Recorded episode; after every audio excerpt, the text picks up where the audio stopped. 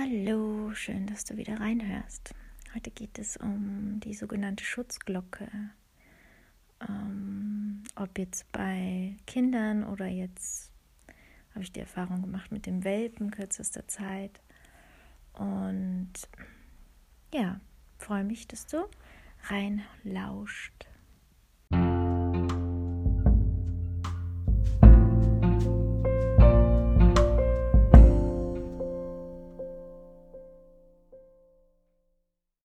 Ja, die Schutzglocke, die wir uns so gern wünschen für unsere Kinder. Oder jetzt habe ich die Erfahrung gemacht mit dem Welpen, der ist jetzt erst zwei Tage da und ich habe ähm, es überhaupt nicht gemerkt, dass ich, ähm, dass so eine Angst in mir schlummert, weil wir hatten die ersten Hundebegegnungen und ich habe mir gedacht, oh meine Kleine, und es gibt doch so viele unerzogene, rüpelhafte Hunde und auch Besitzer, die einfach ihre Hunde nicht, nicht verstehen und nicht im Griff haben und dass da gar keine Verbindung ist. Und davor wollte ich einfach meine Kleine schützen, weil die ersten Wochen ja so prägend sind und ich wollte da einfach keine schlechte Erfahrung ähm, zumuten und habe halt richtig gemerkt, dass ich wie einfach so beschützend war und und die war dann auch so ängstlich und ist beim ersten Hund echt weggelaufen. Und,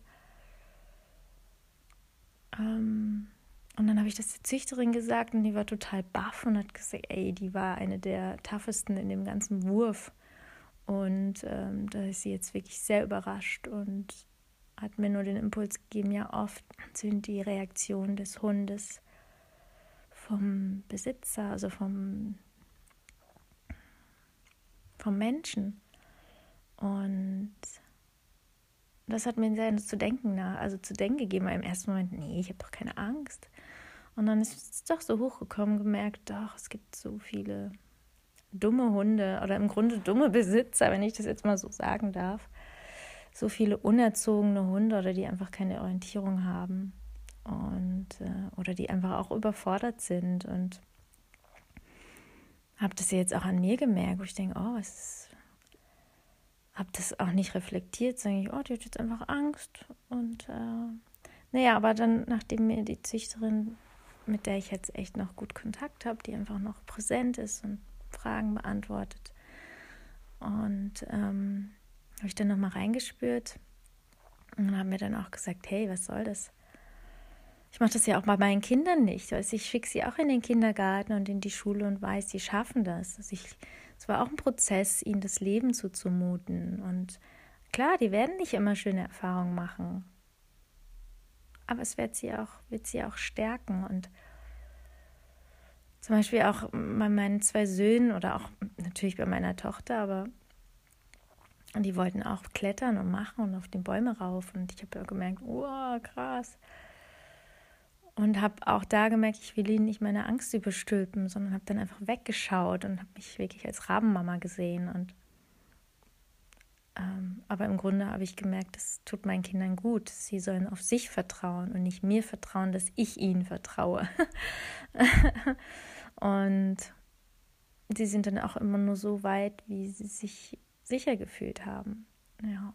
Und so ist jetzt, und das ziehe ich jetzt gerade den Bogen zu den Welpen ich habe das erkannt.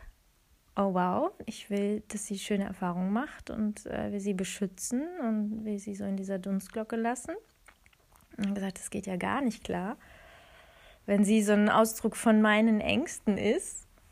Und dann bin ich wieder mit ihr raus und habe gesehen, oh, da kommt ein großer ausgewachsener Labrador.